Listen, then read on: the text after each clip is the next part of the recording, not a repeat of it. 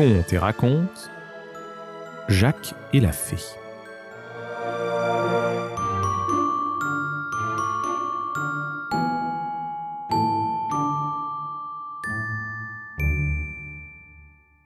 Jacques était fils d'un bûcheron. Il habitait avec sa mère une chétive cabane. Jeune et pauvre, il n'avait pour soutenir l'auteur de ses jours qu'une cognée qu'il tenait de son père, une sorte de hache qui lui permettait de couper les arbres. Mais il avait le désir de rendre sa mère heureuse, et il donnait de ses forces dans son travail bien au-dessus de son âge.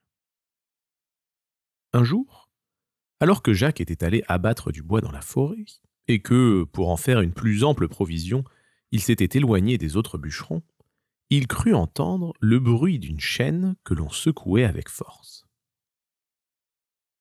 Il chercha tout autour de lui, et aperçut bientôt une chèvre blanche comme la neige, qui se trouvait retenue sur un rocher aride. Voilà qui est bien surprenant, se dit-il. Je ne croyais pas que cet endroit fût habité. Qui donc peut avoir eu la cruauté d'attacher ainsi cette bête dans un lieu où elle doit infailliblement mourir de faim? Jacques, cédant alors à un mouvement de compassion, gravit le rocher, après avoir cueilli de l'herbe et des feuilles pour les porter à la chèvre. Il trouva la pauvre bête dans un état de maigreur effrayant. Elle avait le cou tout meurtri par les efforts qu'elle avait faits pour briser la chaîne qui l'attachait à un piquet de fer. Le jeune bûcheron était tout chagrin de voir une aussi jolie bête maltraitée de la sorte. Il cherchait à la débarrasser de ses liens, mais il n'y pouvait parvenir. Alors qu'il faisait cela, la chèvre vient le caresser. Place ensuite d'elle-même sa tête près du piquet, de façon à ce que sa chaîne se trouve posée par terre, entre elle et le piquet. Pour le coup, s'écrie Jacques, cette bête-là a plus d'esprit que moi. Je n'aurais jamais songé à couper cette chaîne. Essayons donc. Je risque d'ébrécher ma hache. Mais il ne faut jamais reculer devant une bonne action. Le maître de la chèvre me paraît d'ailleurs un méchant, qui ne mérite pas qu'on ait pour lui les moindres ménagements. Du premier coup, la chaîne est rompue et la chèvre délivrée. Jacques regarde alors sa cognée, et il est tout surpris de la trouver intacte. Allons, se dit-il. Il n'y a point de mal, j'en suis quitte pour la peur. Retournons vite à l'ouvrage, le bois m'attend. Il se disposait à partir. Il se retourne et cherche des yeux la chèvre. Mais qu'aperçoit-il près de lui? Une grande dame vêtue de blanc. Ne doutant pas que ce fût la maîtresse de sa protégée, il allait lui faire de bien humbles excuses, mais il n'en eut pas le temps. Jacques, lui dit aussitôt la dame, ne cherche pas plus longtemps celle dont tu fus le libérateur. Elle te parle en ce moment, c'est moi. Quoi, madame? C'est vous qui, tout à l'heure, étiez la chèvre? Oui. Tu vois en moi la fée Candide.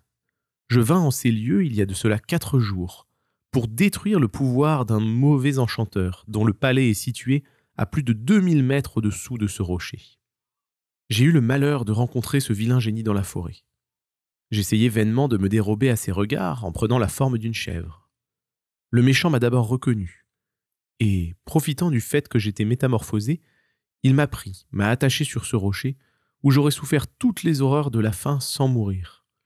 Mais grâce à toi, bon jeune homme, me voici libre et désenchanté.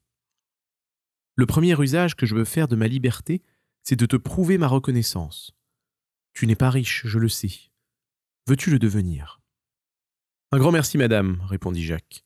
Mais, bien souvent, mon père m'a expliqué que l'argent ne faisait pas le bonheur. Ainsi, je ne désire pas de fortune, mais juste de voir ma mère heureuse, sans notre état de pauvreté, et cela me suffira. Tu es bien désintéressé, reprit la fée. Si tu joignais la science à tant de sagesse, tu serais à n'en point douter un homme fort rare. Eh bien, veux-tu être savant? Je ne m'en soucie pas non plus. J'ai vécu jusqu'à présent sans rien savoir, je suis un pauvre bûcheron, je vivrai bien encore de même s'il plaît au ciel. Ah ah, reprit la fée en fronçant le sourcil, voilà qui détruit la bonne opinion que j'avais de toi. C'est montrer trop d'insouciance. Au reste, tu m'as rendu un service, encore trop important pour que je renonce à te récompenser. Il ne me reste qu'une chose à t'accorder, c'est le don de se changer autant que tu le désireras. Quoi? Je pourrais à ma volonté me métamorphoser en oiseau, en poisson C'est fort drôle, assurément. Pour la rareté du fait, j'accepte ce don. Il me semble que j'aurai bien du plaisir à revêtir à mon gré toutes les formes imaginables. Oui, mais prends-y bien garde. Je te fais là un présent fort dangereux, et que mon exemple te serve de leçon. Tu n'as pas encore acquis d'expérience. Tu dédaignes la science qui pourrait en quelque sorte t'en tenir lieu. Je crains fort que ce don ne te soit plus funeste qu'utile. Aussi bien, je t'accorde huit jours pour en essayer. Tu pourras, après ce délai, revenir à la science si tu le juges convenable. Sois donc porté dès ce moment. Adieu. En achevant ces mots, la fée Candide se plaça sur un nuage qui se balançait près du rocher et disparut. Dès que Jacques fut seul, il voulut faire l'essai du pouvoir que venait de lui conférer la fée. Il se mit à couper une grande quantité de bois et souhaita devenir un âne pour pouvoir l'emporter. Son vœu fut exaucé. Lorsqu'il approcha de la cabane de sa mère, celle-ci, le prenant pour une bête de somme égarée, voulut le remettre dans son chemin. Mais Jacques reprit aussitôt sa forme naturelle, au grand étonnement de la bonne femme. Et il lui raconta bientôt tout ce qu'il venait de lui arriver. Tous deux passèrent le reste de la journée à réfléchir sur cette aventure si extraordinaire, et plus encore sur le parti qu'ils pourraient en tirer. Le lendemain, Jacques se leva de grand matin et alla souhaiter le bonjour à sa mère. Ma mère, lui dit-il, j'ai réfléchi toute la nuit à ce que je pourrais faire pour vous rendre heureuse. Sans désirer d'être bien riche, j'ai pensé néanmoins qu'un peu d'argent ne nous serait pas nuisible. Voici l'idée qui m'est venue. Plutôt que de passer mon temps à couper du bois, je vais aller à la cour. J'y offrirai mes services au roi, qui ne les refusera pas. Pour peu qu'il me les paye, je vous rapporterai de l'argent et nous en aurons assez pour nous procurer le nécessaire. Quoi? Tu voudrais me quitter, mon pauvre Jacques? répondit la bonne femme. Ne vous chagrinez point, mère. Je ne serai pas longtemps absent. Pour peu que j'aie la fantaisie de me changer en oiseau, vous concevez que j'irai vite, bien vite, et que personne ne pourra me suivre. Je le crois, mais, mon garçon, es-tu bien sûr de réussir? Je le crois, mère. Le roi n'aura jamais eu à ses ordres d'hommes de mon espèce. Il n'y a pas de doute, il devrait être bien content. La fée m'a d'ailleurs accordé huit jours de réflexion, et ce n'est pas ici que je puis apprendre ce qui vaut le mieux de la science ou du don qu'elle m'a donné. Bref, Jacques parvint à décider sa mère. Il se changea aussitôt en hirondelle et partit. Une heure après, il était dans la capitale. Là, il reprit sa forme humaine et s'achemina vers le palais du roi. Mais il était bientôt et la sentinelle ne voulut pas le laisser rentrer. Que fit Jacques? Il se changea en souris, et pénétra de la sorte dans l'intérieur des appartements. Comme il traversait, sans être aperçu, une galerie qui conduisait à la chambre à coucher du roi, il fut rencontré par un gros chat. Il ne s'était pas attendu à pareil tête-à-tête, ce qui l'obligea à chercher un trou pour s'y réfugier. Le pauvre Jacques y serait bien demeuré une journée, car le maudit chat ne paraissait pas du tout disposé à lui livrer passage. Jacques était d'autant plus affligé de cette espèce d'arrêt forcé qu'il n'avait pas pris le temps de déjeuner en quittant sa mère. Mais, fort heureusement, le roi vint à passer, suivi de ses seigneurs, et le chat effrayé s'enfuit à l'aspect de cette foule de courtisans. Jacques, ainsi délivré de son ennemi, quitta son trou, reprit sa forme de bûcheron et s'avança vers le roi, non sans avoir essuyé beaucoup de mauvais traitements de la part des courtisans qui voulaient le faire chasser ou l'emprisonner. Laissez ce jeune homme, dit le roi. Je veux l'entendre. Que désires-tu, mon enfant Sire, répondit Jacques, je puis vous être fort utile, et je viens vous offrir mes services. Fort utile Comment cela? Serais-tu donc mathématicien ou tacticien? Voilà les hommes dont j'ai besoin pour mon armée. Sire, je suis bûcheron, pas davantage. Alors tu ne me sers à rien. Mais, sire, ne m'avez-vous pas vu sortir de ce trou de souris? J'ai, grâce à la protection d'une grande fée, la faculté de prendre toutes les formes que je désire. Sur ce, Jacques redevient souris, puis reprit sa forme primitive. En effet, dit alors le roi en se ravisant, je vois que tu peux m'être d'une grande utilité. C'est un don fort singulier que tu possèdes. Tu vas aller de ma part pour trouver le prince mon frère. Il est sur la frontière, il y commande mes troupes. Si tu remplis ta mission avec intelligence, ta fortune est faite. En attendant, prends cette bourse et pars le plus tôt possible. Jacques pria le roi de faire ouvrir les fenêtres, et il s'envola aux yeux de toute la cour sous la forme d'un gros oiseau, laissant tous les spectateurs émerveillés de ce nouveau prodige. Il ne voulut pas se rendre à la frontière sans avoir embrassé sa mère, à laquelle il laissa la bourse du roi. Après avoir pris un peu de nourriture, il se mit en route pour le quartier général, où il arriva en quelques instants. Le prince n'eut pas plutôt examiné les lettres de crédit de Jacques qu'il lui donna des ordres à porter à l'un de ses généraux qui commandait une place assiégée par les ennemis. Et Jacques repartit, fort content des promesses que lui fit à son tour le prince. Tout en marchant, il approcha d'une grande rivière, dont les bords étaient occupés par les deux parties. Quelques coups de fusil que les postes avancés échangeaient entre eux firent craindre à Jacques de se trouver blessé, ou même d'être tué s'il se changeait en oiseau. Il prit donc par prudence la forme d'un poisson et se mit à traverser la rivière. Mais, entraîné par la rapidité du courant plus loin qu'il ne le voulait, il finit en abordant par donner dans des filets qu'un pêcheur avait tendus. Il demeura ainsi prisonnier jusqu'au lendemain alors que le pêcheur vint à la pointe du jour pour lever ses filets. Jacques fut, avec d'autres poissons, mis dans une espèce de baquet et conduit à terre. Mais à peine le pêcheur quittait son bateau, que Jacques, pour se venger de ce brutal et de ses filets, se métamorphosa en magnifique cheval et délivra ses pauvres compagnons d'infortune en renversant le baquet d'un coup de sabot.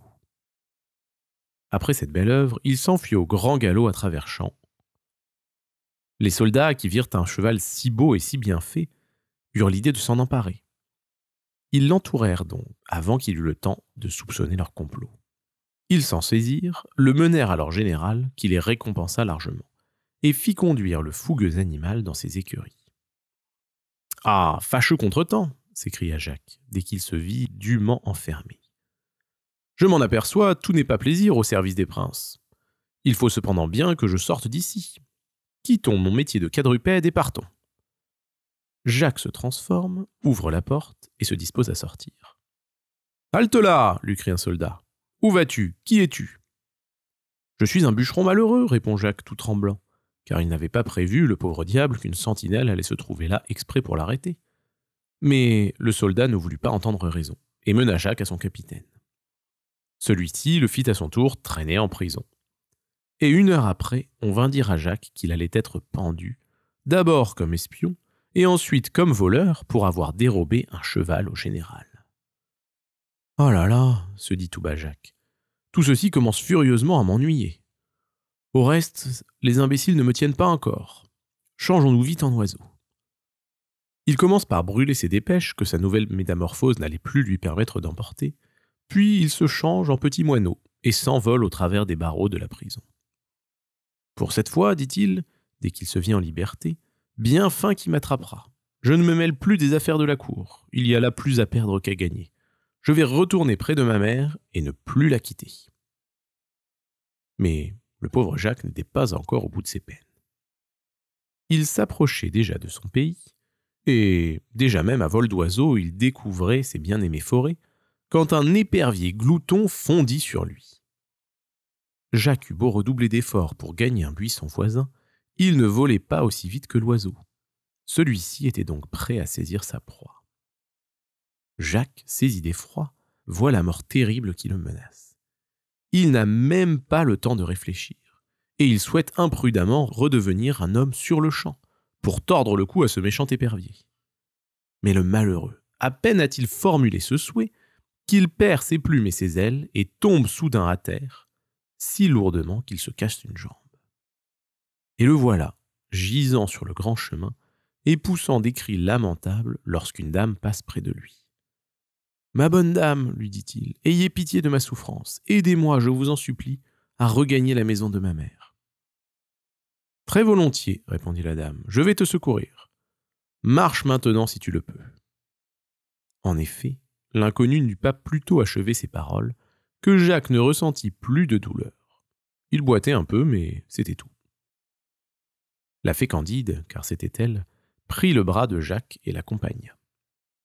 Eh bien, mon pauvre Jacques, lui dit-elle tout en marchant, tu n'as donc pas fait fortune avec toutes tes métamorphoses? Ah, madame, il y a loin de la fortune à tout ce que j'ai souffert. Mais puisque c'est vous-même qui avez eu la bonté de me l'offrir, veuillez reprendre ce don funeste que vous m'avez fait. Je crois que vous aviez raison de préférer la science. Quant à moi, je l'aimerais beaucoup mieux si on ne s'y casse pas les jambes et si on ne risque pas d'être pendu. Et quelle science veux-tu encore procéder? Est-ce la géographie, l'astronomie, la médecine? La médecine, madame. Avec cette science, je pourrai guérir ma mère quand elle sera malade. Alors soit, tu seras médecin. Je te donne la faculté d'apprendre tout ce que tu voudras en rapport avec la médecine. Et le reste dépendra de ta bonne volonté. Tout en causant, la fée conduisit notre nouveau médecin chez sa mère. Mais, ô surprise, Jacques ne retrouve plus sa chétive cabane. Elle avait fait place à une maison agréable, richement meublée et dans laquelle se trouvait une bibliothèque nombreuse et bien choisie. La fée y avait joint également deux jardins, l'un desquels était destiné à la botanique et aux herbes médicinales. À la vue de tant de prodiges, Jacques demeurait stupéfait d'étonnement.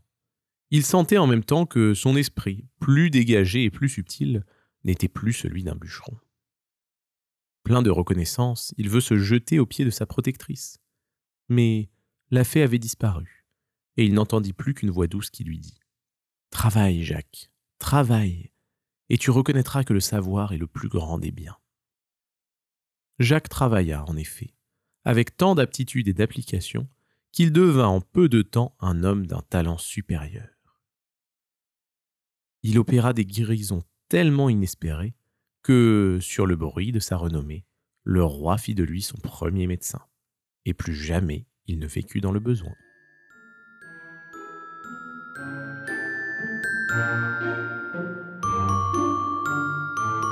Retrouvez Conte et Raconte sur YouTube et en podcast. Conte et Raconte Préparez votre enfant à la lecture. Des histoires sans illustration pour faire travailler son imagination et un vocabulaire soigné pour apprendre des mots chaque jour.